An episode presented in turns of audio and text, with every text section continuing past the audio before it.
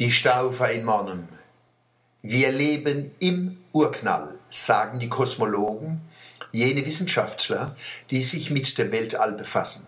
Wir leben nicht nach dem Urknall, sondern im Urknall, denn der hat nie aufgehört. Er setzt sich fort bis in unsere Tage und in eine ferne Zukunft. Seit dem Beginn des Urknalls gibt es nichts mehr von Grund auf Neues, alles Neue tritt hervor als Verwandlung eines anderen, das es schon gab, und trägt dessen Spuren in sich. Was für die Entfaltung der Natur gilt, gilt auch für die Geschichte. Wir leben nicht nur im Urknall, wir leben auch in Ägypten, in Griechenland, im Lande Abrahams, Isaaks und Jakobs. Wir leben in Rom und im Mittelalter, auf dem Archipel Gulag und in Auschwitz.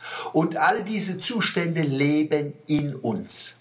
Zwar sind diese Epochen und Ereignisse im Sinne einer physischen Gegenwart vergangen, aber in ihren Wirkungen unaufhörlich präsent. In unserer Art zu sprechen, uns zu kleiden, zu siedeln und zu wohnen, uns zu lieben und zu hassen, zu arbeiten und zu genießen, zu glauben und zu zweifeln, gehen Erfahrungen, Hoffnungen und Handlungen einer langen Kette von Vorfahren ein. Zwar gab es Wandel, Entwicklungen und Veränderungen die Fülle, nie aber riss die Kette ab.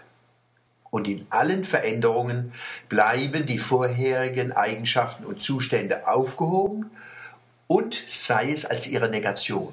Auch die Verneinung eines Zustandes ist eine Wirkung dieses Zustandes. So habe ich es geschrieben in meinem Buch Kinder des Wortes. Mit dem Grundverständnis kennt man in die große Staufe-Ausstellung im Zeighaus gehen. Alles, was man dort sieht, hört und liest, ist uns ganz nah, weil wir unter anderem aus dem gemacht sind, was damals war. Es kann gut sein, dass ein Ereignis von vor 800 Jahren unser Leben mehr beeinflusst, wie eben was vor fünf Minuten passiert ist. Wobei man nicht bloß die Kaiser sehen darf, sondern auch die, wo die Arbeit geschafft und wo an der Zeit gelitten haben.